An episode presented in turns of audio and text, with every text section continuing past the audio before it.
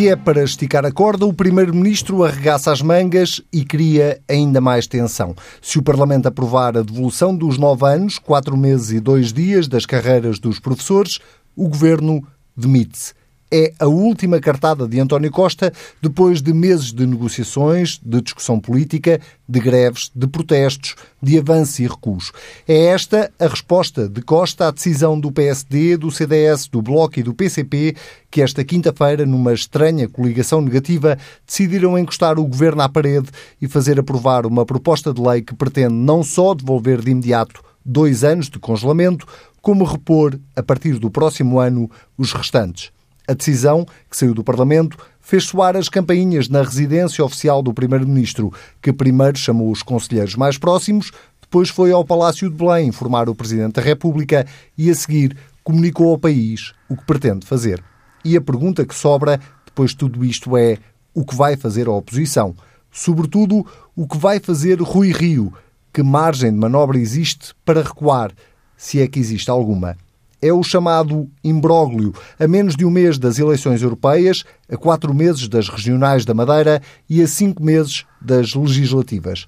Convoque-se o Bloco Central, o único que ainda sobrevive, que a situação é grave e o país claramente está a precisar de alguém que nos oriente. Pedro Marcos Lopes, Pedro Adão e Silva, sejam muito bem-vindos. Uh, vamos bater a má porta ao país. vamos esta semana com um tema único, uh, uma eventual crise política uh, à boleia desta hum, questão das carreiras dos professores e, sobretudo, à boleia desta decisão tomada na Comissão da Educação esta quinta-feira. Vou começar por ti, Pedro Adão e Silva, uh, por te perguntar uh, exatamente, primeiro para te perguntar se o Primeiro-Ministro fez bem, ou seja, se a reação do Primeiro-Ministro a esta decisão do Parlamento foi uma reação sensata, se faz sentido colocar as coisas nos termos em que António Costa colocou teria feito mal se tivesse demitido. Acho que, aliás, ninguém compreenderia. Um, e, e, apesar de tudo, eu acho que é muito difícil antecipar o que é que se vai passar daqui até a, a proposta a ser votada no plenário, um, mas devo dizer que acho que isto não vai produzir grande efeito político uh, nesta legislatura. Uh, ou seja, uma eventual demissão do governo a acontecer daqui a 15 dias, uh, o governo ficará em gestão e teremos eleições uh, à mesma em, em outubro. e, portanto, isto significa que a declaração do Primeiro-Ministro de hoje é uma declaração muito mais sobre eh, o próximo ciclo político, o ano 2020 e os anos subsequentes, do que propriamente sobre aquilo que se está a passar eh, eh, agora. e, portanto, não interpreto isto como sendo uma decisão sobre a atualidade, é mais projetar o, o, futuro. e, portanto, o Primeiro-Ministro poderia ter optado por três cenários. O primeiro era a admissão, seria um erro, Uh, um outro era uh, assumir a responsabilidade uh, e, no fundo, sublinhar que é o, o governo, é, é, o único ator aqui que tem responsabilidade do ponto de vista orçamental, do ponto de vista das escolhas em termos de equidade e enviar esta discussão para, para setembro ou outubro, optou por uma linha a meio caminho entre as duas soluções, mas não vejo que, que, que, o efeito político seja diferente de não ter colocado o cenário da admissão. Acho que este cenário de admissão não é tanto uma admissão de um governo que está a meio de uma legislatura, é a admissão de um governo que quer sublinhar que a próxima legislatura terá este tema como aspecto central da governação. E Rui Rio não devia ter pensado nisso também, é porque, apesar de tudo, ninguém sabe o que é que vai sair da próxima legislatura. É óbvio que as sondagens dão o Partido Socialista à frente. Sim, mas, mas é, eu, eu, devo dizer que acho que eh, o, o, essencial... Desculpa, no limite, Rui Rio pode estar a criar encargos por um governo liderado por ele. Isso dificilmente.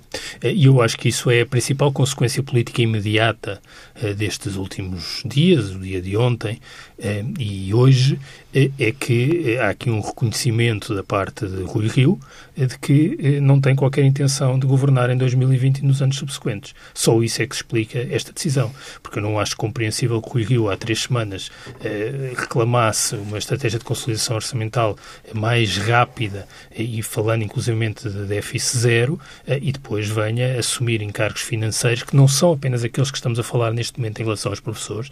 Aliás, as centrais, as concentrações sindicais já mostraram isso e parece mais ou menos óbvio. Se nós assumimos este princípio em relação aos professores, naturalmente todos os outros grupos profissionais no contexto da administração pública terão direito uh, a situações similares naquilo que tem a ver com as características das suas carreiras e o próprio Presidente da República tem para promulgação uh, um diploma que já está em Belém há cerca de 15 dias, que para as carreiras dos corpos especiais da administração pública tem o princípio da reposição das carreiras à imagem daquilo que era a solução dos professores. Ora, o Presidente da República já não pode promulgar este diploma, porque o diploma já não existe essa imagem que existia há 15 dias quando ele foi aprovado em Conselho de Ministros. Portanto, isto mostra bem que eh, Rui Rio não tem qualquer intenção de ser eh, Primeiro-Ministro daqui a uns tempos. Diz-nos uma coisa, a meu ver, mais preocupante sobre a política portuguesa. É que eh, nós caminhamos para uma situação em que apenas o governo de cada momento é que tem responsabilidade orçamental e que todos os outros partidos que não estão comprometidos com a governação se tornam irresponsáveis orçamentalmente. Um, e isso é uma coisa muito preocupante para, para o país e que acabaremos por pagar caro de novo. Pedro Marcos Lopes, uh, comecemos pelo princípio. O Primeiro-Ministro reagiu bem, fez bem. Tinha outra forma de fazer isto? Eu acho que não havia outra forma, francamente. Primeiro, a demissão estava, na minha opinião, fora de, fora de hipótese, porque não havia sequer diploma que, que sustentasse a possível decisão. É? E, portanto, o que o Primeiro-Ministro foi, o que disse foi que esperava que esse diploma existisse em letra de forma para depois tomar a atitude e já nos anunciou a atitude que, que quer tomar, que é a demissão. Uh, eu percebo a atitude. Eu, neste processo todo, percebo a atitude do Partido Socialista, ou melhor, do Governo, percebo a atitude do Bloco de Esquerda, percebo a atitude do Partido Comunista Português e do CDS. Só não percebo a atitude de, do PSD. Essa, para mim, reside ainda um mistério que muito dificilmente poderá ser desvendado. Enfim, talvez, o, talvez, talvez saibamos melhor esta, esta lógica que levou o PSD a tomar uma, uma atitude tão inconsciente e tão fora de qualquer uh, lógica. Talvez a saibamos nos próximos dias, uh, espero que sim, mas não prevejo nada de bom para, para o PSD com esta tomada de posição. E Rui Rio, achas que tomou esta posição ou seja, pondo, pondo de outra forma, a pergunta não é exatamente fácil, fácil de formular. Foi Rui Rio ou foram as circunstâncias de Rui Rio? As circunstâncias. Na medida em que nós, a bancada nós temos, do PSD, temos, por exemplo, nunca esteve propriamente sim, ao lado do eu, líder. Eu percebi, eu percebi. Teve... Nós temos sempre, quando, quando analisamos, precisamos, quando fazemos a análise política ou a análise de qualquer outro, outro tema, precisamos de uma grelha. Precisamos de uma grelha, precisamos de encontrar alguma lógica nas decisões dos, de, quem, de quem as toma. Ora bem, e a grelha que eu tenho, e que, enfim, acho que a maior parte das pessoas tinha, era de que Rui Rio era um político que não se importava de dizer que, de, que dissessem que ele alinhava com o governo se ele achava que essa medida era boa para o país. A grelha que eu tinha era de um, de um, de um líder que não que estava eh, que, que não se importava das decisões ou das posições do melhor das posições do seu grupo parlamentar que evidentemente como todos sabemos está contra a liderança e tomava as decisões que melhor pensava que, que eram as do país. Era esta a grelha que tínhamos. Subitamente acontece isto. Eu não embarco nessa tese que circula de que Rui Rio não quis ir contra o grupo parlamentar. Bom, Aliás, se, eu, se, havia boa altura para Rui Rio afirmar sua, o seu poder, a sua capacidade de decisão, seria numa, numa questão destas. Onde, e aí sim era absolutamente marcante do campo que ele, queria, que, que ele queria definir e da estratégia que tinha de definir. Por outro lado, as pessoas não estavam à espera, eu estou convencido que, que, que os eleitores não estavam à espera disto. Porque eh, este tipo de percurso que Rui Rio faz é um percurso lento. É preciso habituar as pessoas, a, a, é preciso convencer as pessoas que aquilo tem uma lógica. Quando se estar na oposição pela oposição é muito mais fácil. Dizer não, não, não, não, não. Aliás, como Passos Coelho disse quando, quando foi para a oposição, disse nós não aprovamos nada que venha do governo. Pronto. Isso é uma postura. É fácil de entender, é fácil ser coerente. Esta, de dizer que se aprova, independentemente de onde venha, se for bom, segundo o seu entendimento, para o país, leva tempo. Leva tempo, é custosa, é muito mais fácil a outra. E, portanto, mais uma vez, eu fico verdadeiramente basbaque a perceber para onde é que se chegou. E repara uma coisa, particularmente no PSD. Quando eu disse que percebo os outros quatro e não percebo o PSD, em parte é por aquilo, para contrapor ao que Pedro Adão e Silva disse. Porque é evidente que se eu achar que o PSD eh, eh, se eu achar não, ver o PSD fazer isto, também me leva a pensar que não está a pensar em ir para o poder. E eu sei, ou julgo saber, que o PSD quer ir para o poder. Portanto, mais uma coisa que não faz sentido. Por isso é que eu não entendo a posição do PSD. E não entendo, por isso, por aquilo que já disse, por a questão do déficit zero que, que, que, que Rui Rio abordou, da necessidade de políticas que ele sempre defendeu de alguma austeridade, e agora temos isto. Ainda para mais, ainda para mais isto, até em termos táticos, é um disparate completo. Porque é exatamente o eleitorado que Rui Rio e o PSD querem conquistar, que é o eleitorado do centro, foi exatamente esse eleitorado, enfim, em termos muito gerais, que foi o mais afetado com a crise. E é aquele eleitorado que agora Rui Rio diz. Bom, Classe média, não é? Claro, quer dizer, funcionários, funcionários públicos, pequenos empresários, eh, eh, essa classe média, que no nosso país, como nós sabemos, eh, ganha muito pouco dinheiro, quer dizer, foram sobretudo esse. E agora o que, o que se lhes diz é que há aqui uma classe, há uma espécie de uma elite que consegue ter tudo aquilo que perdeu, tudo aquilo que perdeu, e as outras classes não só não têm, como têm de pagar aos professores aquilo que eles deixaram de ganhar. Quer dizer... Se é que é essa a leitura, porque também pode haver a outra, que é se esta classe vai ter, então agora não, todas mas, as outras não, vão claro, ter. Mas, é? mas aí entra o problema, que é o tal problema orçamental. E depois esquecemos sempre disto que eu acho que é, que é curial, que nos esquecemos sempre deste, nesta, nesta conversa.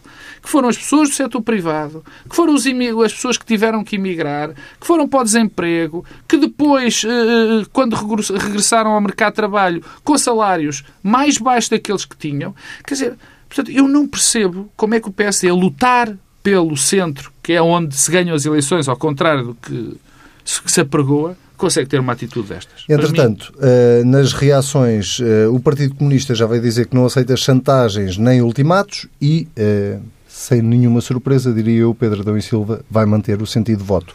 O que me leva à pergunta do quem é que vai ceder nisto? Se é que alguém vai ceder.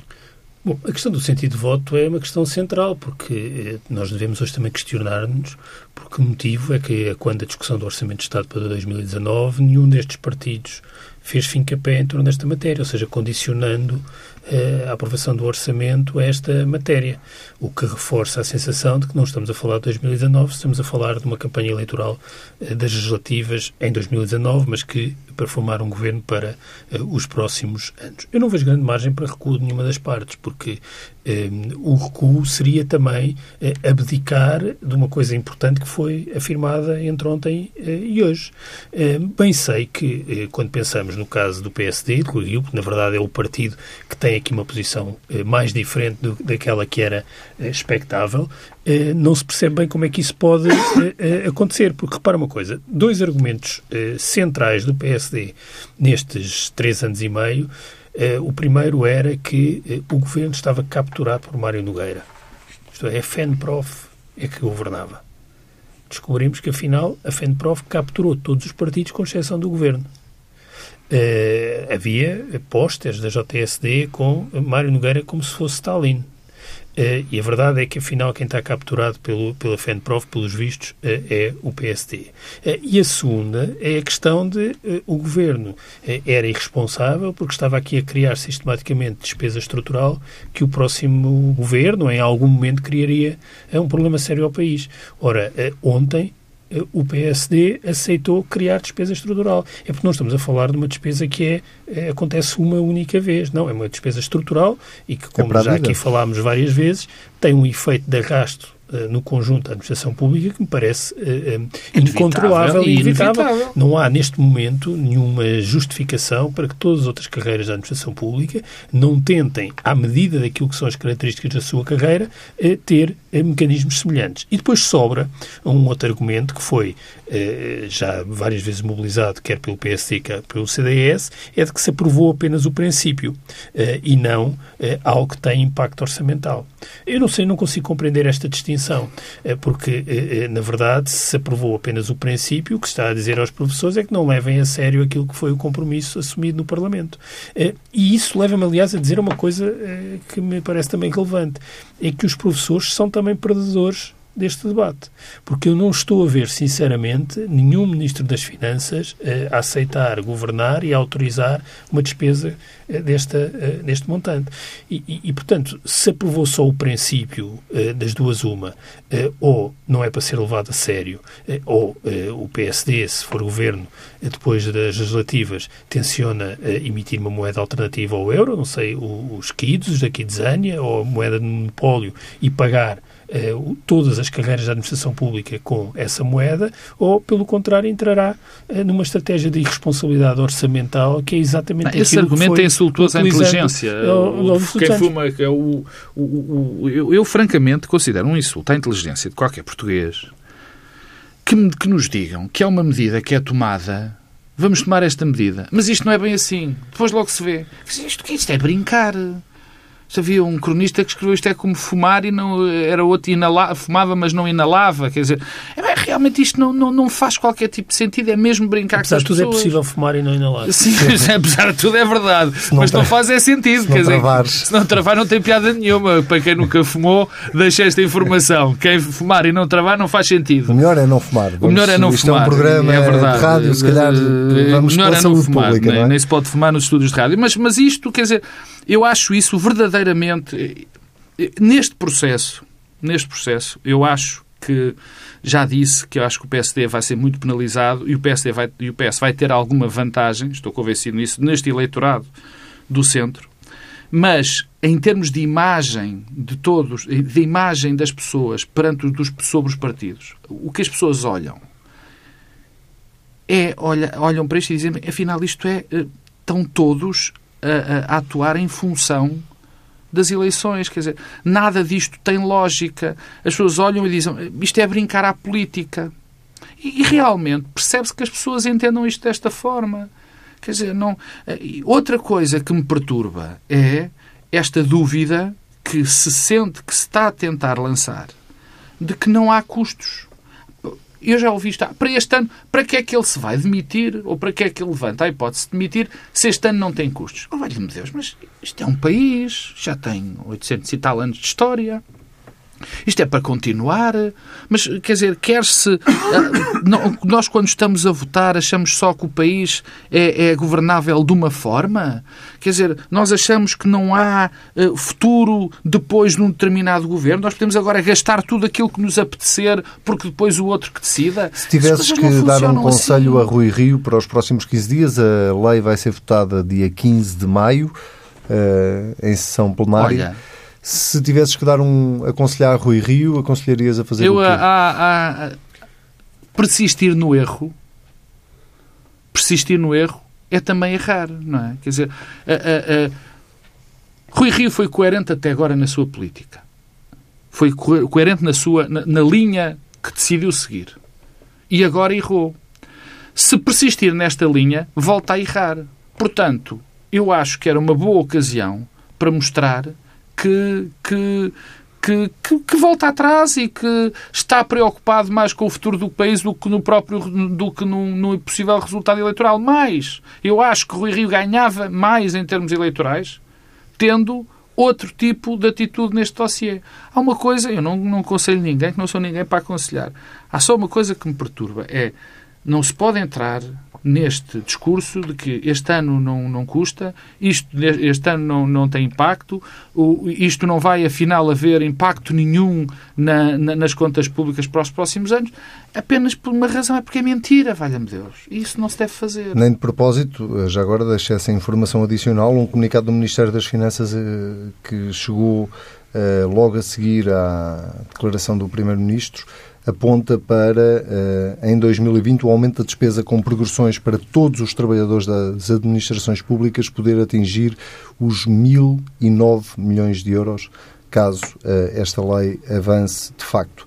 Pedro Adão e Silva. Há é uma um... conta difícil de fazer. O Pedro Adão e Silva já explicou que não, é, não se pode fazer assim, porque é estabelecer o mesmo tipo de critério para todas as classes profissionais. Mais, provavelmente é mais. O Ministério, não, mais ou menos. O Ministério não... depois eh, especifica, diz, deste total, 428 milhões correspondem ao efeito do descongelamento faseado das carreiras nos termos da Lei do Orçamento de Estado para 2018.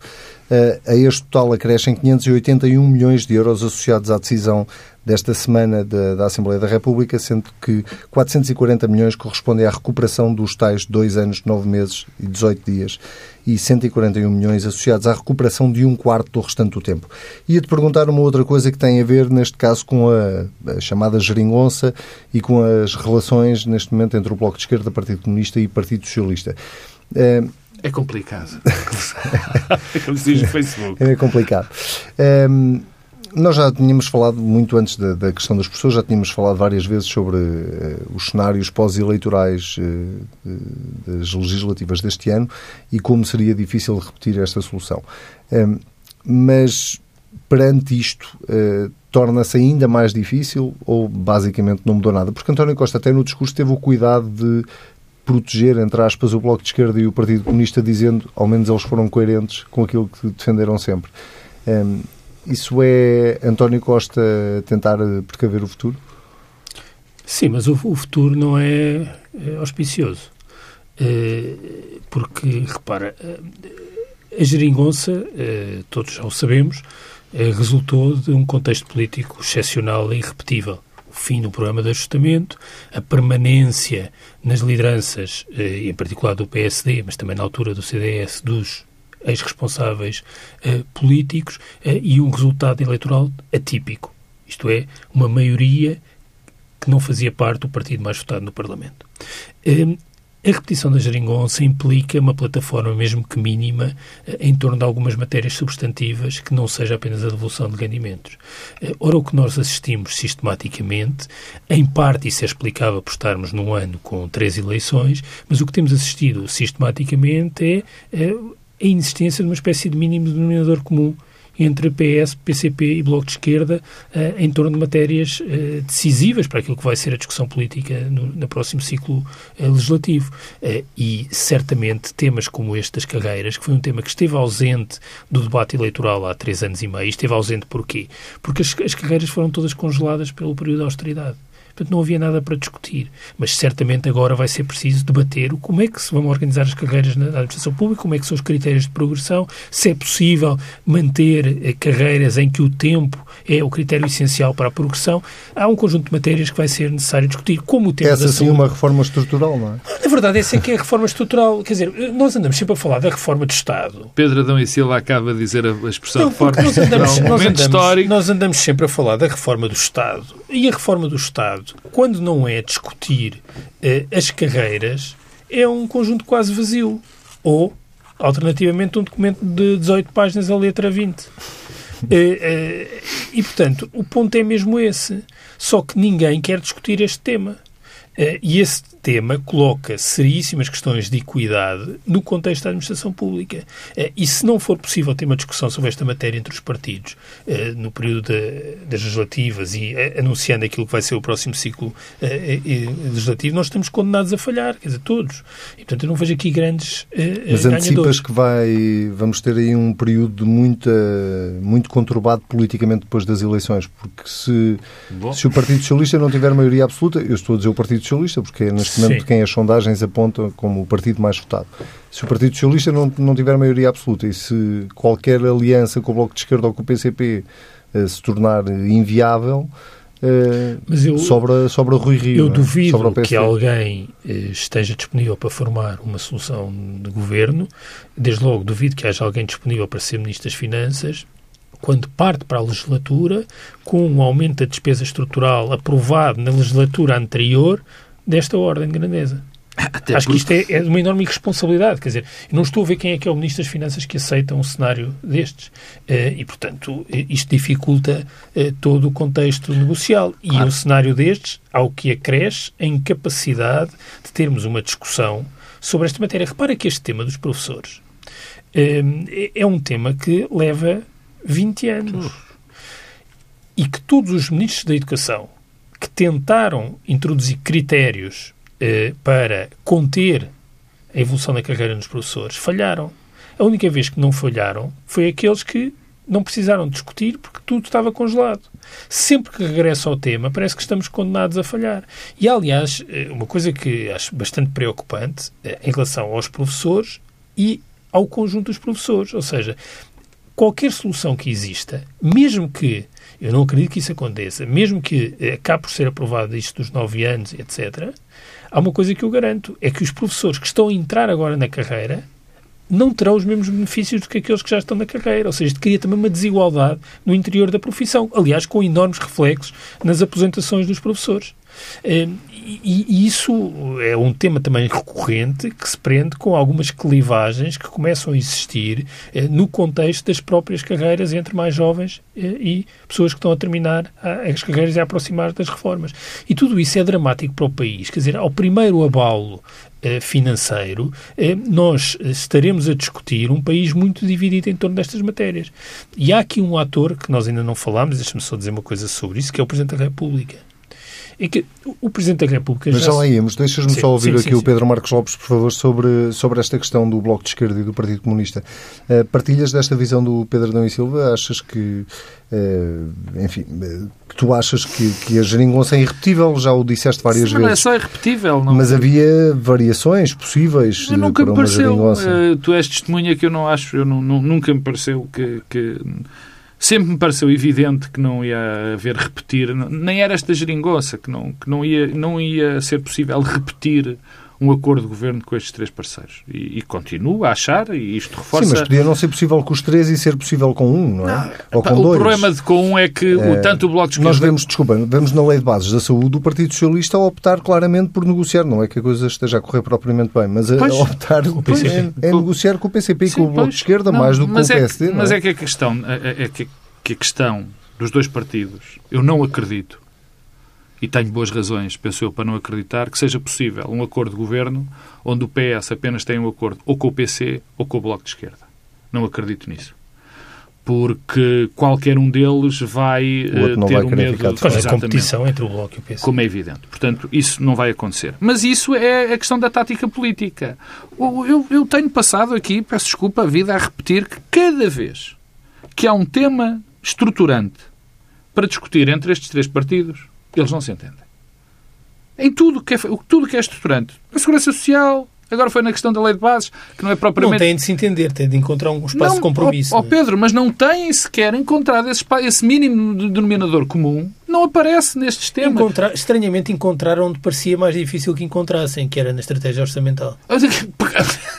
mas, é, mas sim, sim, é verdade, mas só porque houve a compensação de, da reposição dos rendimentos. Porque se não fosse essa, estou convencido que também não existiria esse acordo. Mas, mas seja como for, na, nos pilares estudantes não se entendem nada. Agora, o que nós vamos ter é um cenário muito complicado. É bem verdade que o PSD deu agora uma enorme contribuição, na minha opinião, e se mantiver nesta linha, deu uma enorme contribuição para que o PS fique.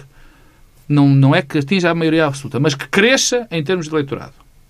Eu estou convencido que deu uma excelente contribuição para isso. É, um bocado, é uma coisa um bocado singular. Temos um partido de centro-esquerda que eh, tem como uma das suas bandeiras primordiais eh, esta a consolidação orçamental. É verdade. Dizer, Portugal é de facto uma coisa Não, assim. E repara, quer dizer, neste momento as pessoas, as pessoas que mais uh, apoiavam Passos Coelho olham para Centeno e veem essa pessoa. Vê uma pessoa, a pessoa que austera, uh, que tem problemas com o rigor orçamental. Portanto, é inevitável. Problemas minha... com o rigor orçamental tinha o governo de Passos Coelho. Isso é fez vários mas, portanto, Não, mas a imagem de que havia desse, desse rigor orçamental. Não é um problema. Quis dizer.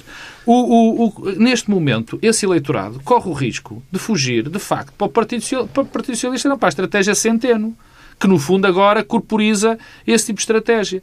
E, portanto, mas do lado, do lado da esquerda, do lado da esquerda, do bloco, do bloco de esquerda e do PCP, acho que não vai haver problema. Acho que não há. Não me parece que isto vá afetar o seu eleitorado. Agora, isso cria um problema de governabilidade, se não existir maioria absoluta, um problema de governabilidade sério, muito sério, porque uh, o PS, não, não, se entendendo, não se entendendo com o PCP e com o Bloco de Esquerda, partindo do princípio que ganha eleições, o espaço que o PSD tem à direita também não consegue, porque nem com o CDS vai conseguir formar governo, e cria-se aqui uma situação de ingovernabilidade. Ou do Bloco Central. Não, do Bloco Central não acredito que possa existir. Não, nem é bom para o país que isso exista. Nem acredito que seja bom. O que eu acredito é que, provavelmente, mas isso ainda lá vamos chegar, é que será um governo de minoria que cairá a qualquer momento. Vamos deixar então esta última parte do, do, do programa para a questão do Presidente da República. É, Marcelo tem aqui várias ferramentas, entre aspas, ao seu dispor, é, mesmo num cenário em que António Costa apresenta demissão. Tu já o disseste, Pedro Adão e Silva, que o, mais, o cenário mais provável na tua cabeça é de que se António Costa apresentar a demissão, o governo fica em gestão e Marcelo não vá é, dissolver a Assembleia da República até às eleições. Mas até lá chegarmos, ainda há muitos cenários pela frente. A uhum. lei tem que chegar a Belém e Marcelo tem que Sim. opinar sobre ela. Um pequeno parênteses. Uh, o próximo Parlamento será, muito provavelmente, o Parlamento mais fragmentado da história da democracia portuguesa, isto é, com maior representação e diversidade partidária. Uh, Estás a pensar em Estou a pensar que a Aliança pode eleger deputados e que o PAN vai crescer.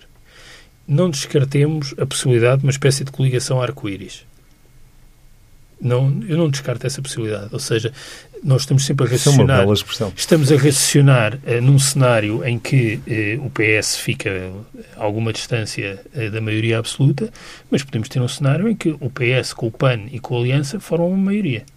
Uh, e isso uh, não, Bom, não sabemos isso, agora. Se isso acontecer, uh, aí Santana Lopes não, não, é, não ganha o título de incoerente, ganha o campeonato mundial da incoerência. Não, não sei se deste conta das declarações de Santana Lopes sobre o que foi decidido, por exemplo, dei, sobre esta matéria dos professores. Dei, dei conta. Mas também dei e, conta do tudo que, o, e que Santana Lopes certo, disse mas, sobre, mas, sobre o Bloco Central. incoerência a Santana Lopes é a mesma coisa que procurar uma agulha no palheiro. Santana Lopes e a, a, o realismo e a vocação negocial, quer de António Costa, quer de Santana Lopes, não vejo isso como uma impossibilidade, mas repara, é um cenário, eu só estou a chamar a atenção sim, sim, sim, que estamos sempre a raciocinar, eh, projetando para o futuro, parlamentos à semelhança do que aqueles que temos tido no passado. E o próximo vai ser mais fragmentado.